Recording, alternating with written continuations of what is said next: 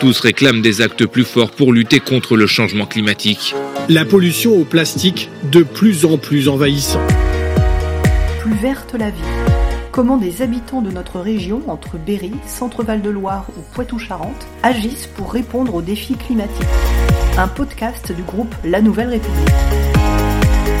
Être résilient le plus possible. Pourquoi c'est si compliqué de bien manger?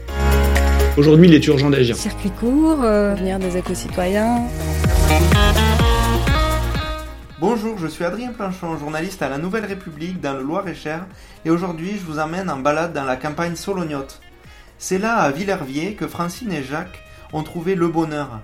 Elle était pilote de ligne, lui thérapeute. Le changement climatique a poussé le couple à quitter l'île de France pour mener une vie plus verte au domaine du Glandier. Au cœur de ce gîte, Classés Natura 2000, à l'environnement préservé, ils vont prochainement accueillir des élèves en maraîchage pour continuer de développer leur jardin en permaculture. Bonjour. Vous allez bien? Bienvenue. Merci. On va aller au chaud? Ouais, on va aller au chaud.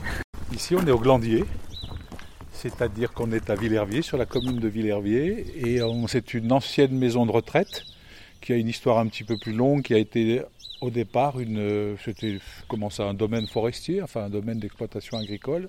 Après, ça a été une maison bourgeoise, un orphelinat, et puis maison de retraite, et puis c'est nous depuis euh, 2010. C'est naturel, on est en Natura 2000 même, oui, en grande, euh, oui, oui.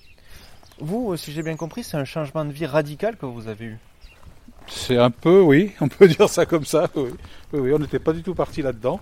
Mon épouse et moi avions depuis longtemps le projet, depuis que nous connaissons, de, bah, de créer comme ça un lieu, de, un grand lieu d'accueil. Où, ouais, c'était notre, c'était pas un hôtel qu'on voulait faire, c'était plutôt un gîte, des choses comme ça, pour accueillir du monde. Et puis l'occasion s'est présentée donc en 2010. Le temps passant, on s'est dit, bah, c'est le moment ou jamais. Voilà, On entend les oiseaux, c'est agréable. c'est bien. hein. Nous étions en région de Fontainebleau, Ça change. un peu. Si j'ai bien lu et vu, euh, vous, vous étiez euh, thérapeute avant? C'est ça, dans la relaxation, dans l'aide à la personne, oui. Mon- Notre podcast, il s'appelle Plus verte la vie. Mhm, Euh, c'est des gens qui ont changé de, de vie. C'est ça. Euh, ça correspond. Ah ben complètement, oui, oui, oui, on a changé de vie, oui, oui, ça, moi oui. Mon épouse aussi, elle vous le dira Oui. mieux que moi, elle a encore plus changé que moi, elle. Moi, ça se voit peut-être pas, mais j'ai 15 000 heures de vol au compteur. J'étais pilote de ligne, commandant de bord dans une compagnie nationale sur un gros avion. Et en 2014, j'ai mis à profit un plan de départ volontaire pour euh, faire un changement de vie de 180 degrés et me consacrer avec Jacques au domaine du glandier. Comment vous êtes arrivé ici? Par hasard. Par hasard. On a, en fait, moi j'aime beaucoup les châteaux. On a un pays qui est riche en, en châteaux. Donc je regardais très souvent des sites sur lesquels il y avait des, il y avait des, des offres de- de- d'achat. Et puis on avait déjà rencontré cette, cette offre plusieurs mois ou plusieurs années avant. Mais le prix était euh, supérieur à ce qu'on pouvait mettre. Et un jour, ben, il est venu à un prix où j'ai dit, bah là, c'est maintenant ou jamais. Est-ce qu'on peut rentrer puis on Oui, oui, oui, oui. Moi, je suis citadin au départ. hein. Je suis né en ville, à Lyon. D'accord. Mais je suis parti. euh, J'avais? 35, 37 ans pour jamais y retourner, quoi. Ça vous manque pas la ville? Ah, pas du tout. Au début, ça me manquait. Quand je suis parti, la première année, j'habitais dans un, dans un village dans la Loire. La première année où je suis parti, je faisais des allers-retours simplement d'une journée. Comme une drogue, quoi. hein. Quand on est. Voilà, il fallait y retourner. Puis bon, c'est passé. hein. Des- on, se désaccoutume. Maintenant, ce serait impossible de retourner en ville. C'est quoi les avantages de la campagne? Ben, c'est le calme, c'est le- l'espace, c'est comme vous l'avez entendu, les petits oiseaux, le bon air, euh, le vert, on va revenir au vert, hein, c'est ça qui, qui est intéressant aussi. Beaucoup de gens font ce choix de quitter la ville pour la campagne. Euh, c'est une aspiration du temps pour vous, ça va durer ça? Ou c'est Ah oui, passager je pense. avec le Covid Oui, oui, oui, oui. Bah, non, c'est pas que passager. On arrive, je crois, à des villes qui sont. euh, Il y a une pression quand même en ville aujourd'hui. euh, Puis il y a une à réalité tout niveau, financière quoi. aussi. Puis il y a une réalité accueillir- financière aussi. Quand nous avons acheté ici, on peut vous le confier, c'était le prix de 65 mètres carrés à Paris au deuxième étage sur cour. Bon, le choix, c'est pas le même choix de vie, hein, c'est pas la même, euh, c'est pas la même orientation, mais ça a été vite fait, quoi. hein. On s'est dit, bah au moins là, il y a du potentiel. C'est quoi tous ces tableaux au mur?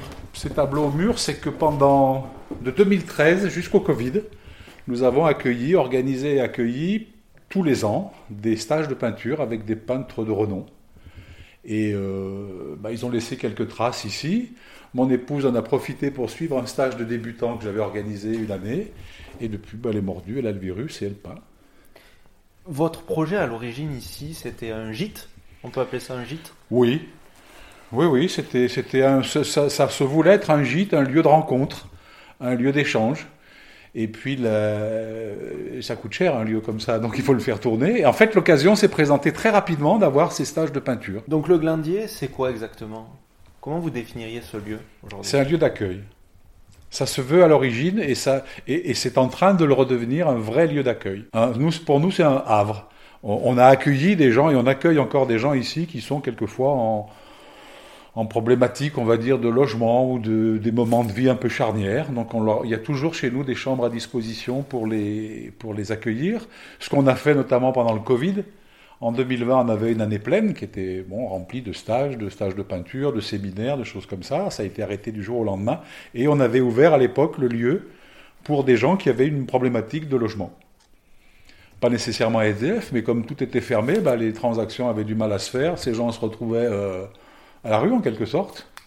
On a inventé ici une vie avec euh, combien de personnes? 15, 20 15, personnes oui, 15, 20 euh, personnes. pendant les deux mois et demi de confinement. Quoi. Est-ce qu'on peut visiter? Ouais, bien sûr. Donc ici, autrefois, c'était l'orphelinat. Ce bâtiment s'appelle encore l'école. Parce que le rez-de-chaussée, c'était l'école. Et ici, nous, étions dans, nous sommes dans les dortoirs des, des jeunes. Il y a eu jusqu'à 80 garçons ici. hein. Vous avez tout refait? Tout a été refait, on n'a gardé que le plancher de cette salle, c'est tout. Mais tout a été refait, oui, oui. C'est magnifique, on voit au mur euh, de nombreuses peintures. Ça, ça servait de salon pour les ateliers de peinture. Vous avez un grand parc là on- 12 hectares, nous sommes propriétaires d'un domaine de 12 hectares. Comment vous l'entretenez ce, ce parc?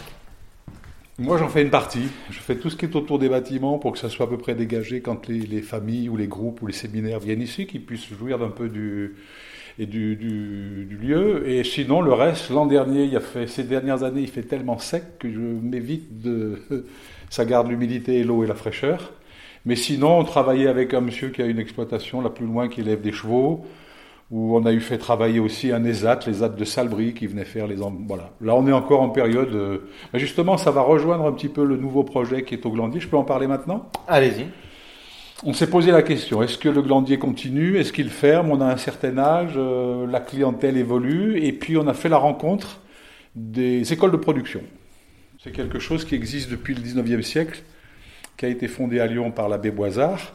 Et en fait, la, philosophie actuelle, c'est de, permettre à des jeunes exclus du système scolaire, qui sortent sans rien, de les mettre au service, au savoir-être dans une, dans une vraie école. Donc il y en a une à Salbris qui s'est fondée, par exemple, qui est une école où on fait de l'usinage de matériaux, euh, de métaux, etc. Nous l'avons visitée parce que ces gens-là ont un besoin d'hébergement pour certains de, leurs- jeunes. Et ça nous a donné l'envie d'en créer une. Et euh, donc on est en process pour en, créer une, qui sera une école liée à la restauration et à l'hôtellerie. Et on aimerait bien en créer une deuxième, puisque ça rejoint le parc. Tous ces espaces qui sont devant nous étaient autrefois cultivés par les orphelins. Et nous aimerions créer aussi une école de maraîchage. Et on travaille de concert avec, euh, avec l'école de production de Maurice Leroux de Salbris, qui a deux ans, trois ans, un an de. C'est leur Ils prom- ont fait leur première session. première, session- euh, première en- saison. Et, euh, et on est enthousiaste à cette idée-là. Bon, il y a beaucoup de travail, mais bon, on y va. On démarre petit à petit. Et la- l'avantage de ces écoles, de cette philosophie, c'est que les jeunes sont dans l'action, sont au travail. Ils font des vrais contrats avec des vrais clients. Ça prend plus de temps, mais le produit final, c'est un produit, un produit professionnel. On espère former même des maraîchers. Ces écoles-là mènent au diplôme. hein. Alors, est-ce qu'on peut s'y diriger? Oh, bah, on y a- oui, c'est euh, sûrement très mouillé, mais on peut y aller quand même. Vous êtes bien équipé, les pieds Mmh.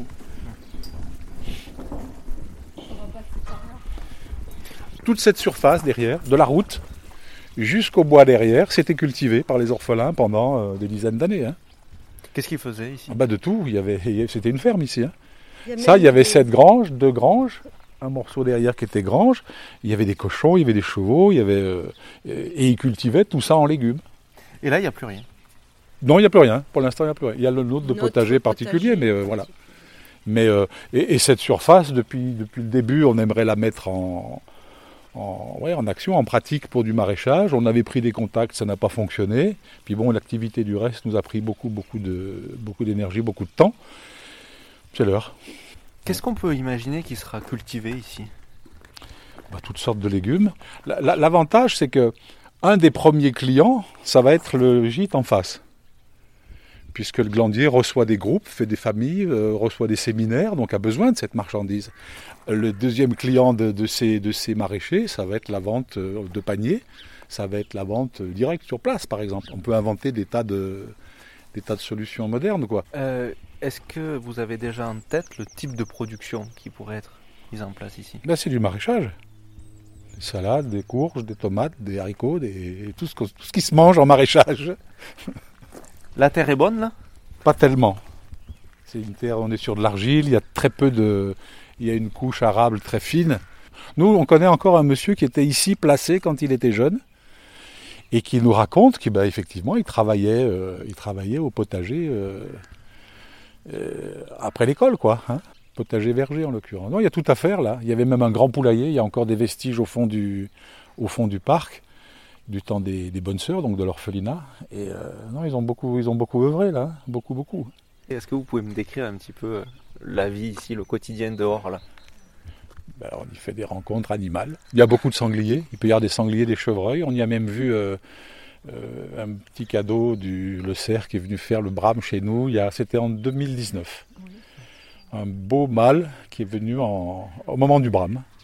Il cherchait un territoire, probablement. Il est resté par ici 15 jours. Il nous a fait la- la- le, le bonheur de venir plusieurs fois chez nous bramer. Un, un régal, quoi. Les Sinon, il y a régulièrement les chevreuils, il y a des aigrettes, il y a des, il y a des, le, le héron, les ragondins. On a eu, on a eu aussi le martin pêcheur. Non, pas le martin pêcheur, que- le cormoran, on a eu quelques années.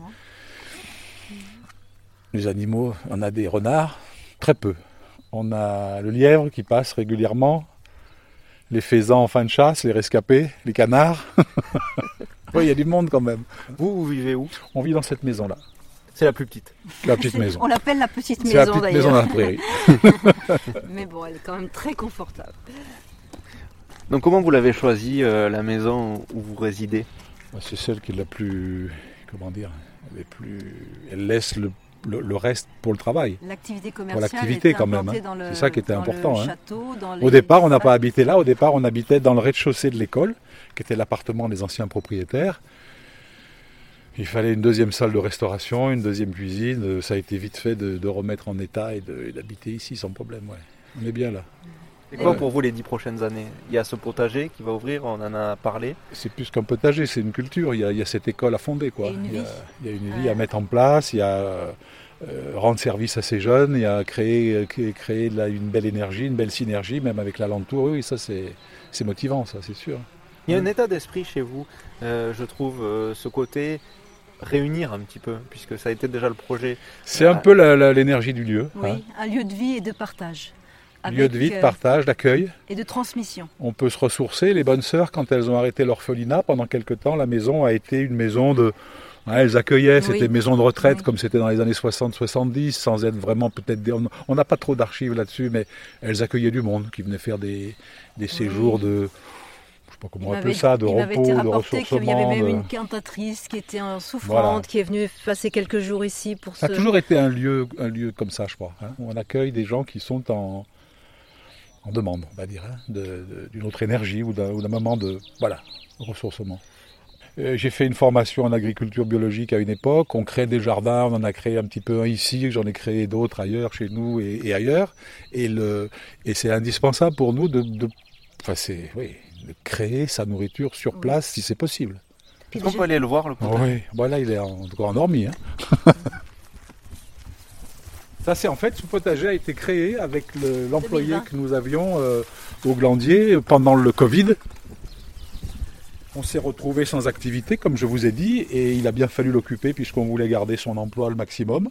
Donc, on a créé cet espace de ce potager avec des bacs. On fait venir du, du terreau, du végéterreau, et on le cultive en, en comment on appelle ça en, alors certains diront permaculture, peu importe, en, en pérenne en tout cas. voilà. Aucun pesticide. Ah, aucun pesticide, non, non, aucun labour, aucun pesticide, non, non. Tout est naturel. On espère. on essaye en tout cas. On essaye. Mais là, cette année, bah, il, est encore, vous voyez, il nous reste encore quelques poireaux, il y a des vieux choux, il y a, ça, les artichauts repartent. Ouais, ça commence doucement là. hein. On voit des grands euh, bacs en bois. Mhm. C'est vous qui les construisez? On les a construits, oui, avec, le, avec mon employé à l'époque, oui, avec l'employé du glandier, oui. oui. C'est nous qui l'avons fait. On a la chance d'avoir des, une scierie, on a la chance d'avoir euh, du végétéraux sur place. On s'est dit, bon, allez. Il y a beaucoup de feuilles. Ça, c'est la couverture d'hiver. C'est la couverture d'hiver. Elle a déjà bien diminué puisqu'elle a été, euh, elle a été, ouais. euh, hein. Non, ça sent bon. Elle a été. Voilà. euh, pourtant, on est au nord, on est plein nord, mais ça commence à. Donc après, soit je l'enlève quand le- les moments des cultures est venu, soit je laisse et je fais des et je fais des cultures à l'intérieur. De toute façon, ça va être tout incorporé dans le dans le sol. Tout va tout va être euh, tout va redevenir du sol. Donc j'y mets ça, j'y mets des tombes d'herbe. On peut y mettre du, du compost qu'on fabrique soi-même. On peut y mettre euh, mille choses pour l'enrichir. Est-ce que ça vous permet de tester les futures cultures aussi? C'est comme je vous dis, cette école-là, ces écoles-là, ils ont un programme, ils ont une manière de faire. Ma foi, s'ils veulent faire comme ça, euh, on est heureux. hein. Mais il y a un programme de l'école de, de production.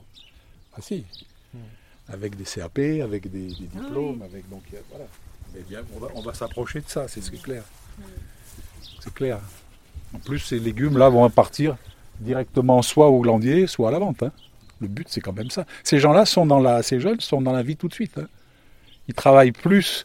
Euh, ils font 35 heures par semaine, hein, si j'ai bien compris, et ils travaillent plus au champ ou dans les, dans les ateliers que, que, les, que les jeunes qui sont en cours euh, à l'école. hein. Dans le gîte euh, dont on parlait tout à l'heure, euh, il y a du monde en permanence. Donc il faut Non. nourrir en permanence? Pas en permanence. Pas en permanence. Pour l'instant, pas en permanence. Parce que bah, il faut du personnel pour ça. Et on n'est que deux. Et euh, donc on a pour l'instant uniquement les fêtes de week-end. Ou des petits séminaires de semaine qui, qui sont. Bon, voilà, qui, on peut gérer à deux facilement. Mais le but, étant donné qu'il y a 22 chambres, c'est de garder une partie, une grande partie de ces, de ces chambres en exploitation hôtelière de gîte pour que justement ces jeunes sur place apprennent en vrai l'hôtellerie-restauration. Il y a une grande cuisine professionnelle et le, et le travail du gîte, c'est un travail d'hôtellerie. hein, c'est accueillir les gens, faire des chambres, euh, euh, leur préparer à manger. Vous n'êtes que deux, vous disiez. Ouais. C'est un peu Incroyable. grand. C'est un peu grand. Le lieu nous a trouvés et depuis nous n'avons de cesse de rénover, de travailler, de l'embellir, d'accueillir, euh, d'imaginer. Voilà, c'est un- une manière de vivre, de vivre au vert. Si. On vit au vert, voilà. c'est ça, vivre au vert. Voilà, pour nous c'est ça. On répond, on en même temps que Ouais, voilà, voilà. qu'on parle. Vivre au vert c'est ça. On pense en parlant. Voilà, c'est déjà fini, mais vous pouvez nous retrouver dès la semaine prochaine avec un nouvel épisode. En attendant, n'hésitez pas à parler de ce podcast autour de vous et à le partager sur vos réseaux sociaux préférés.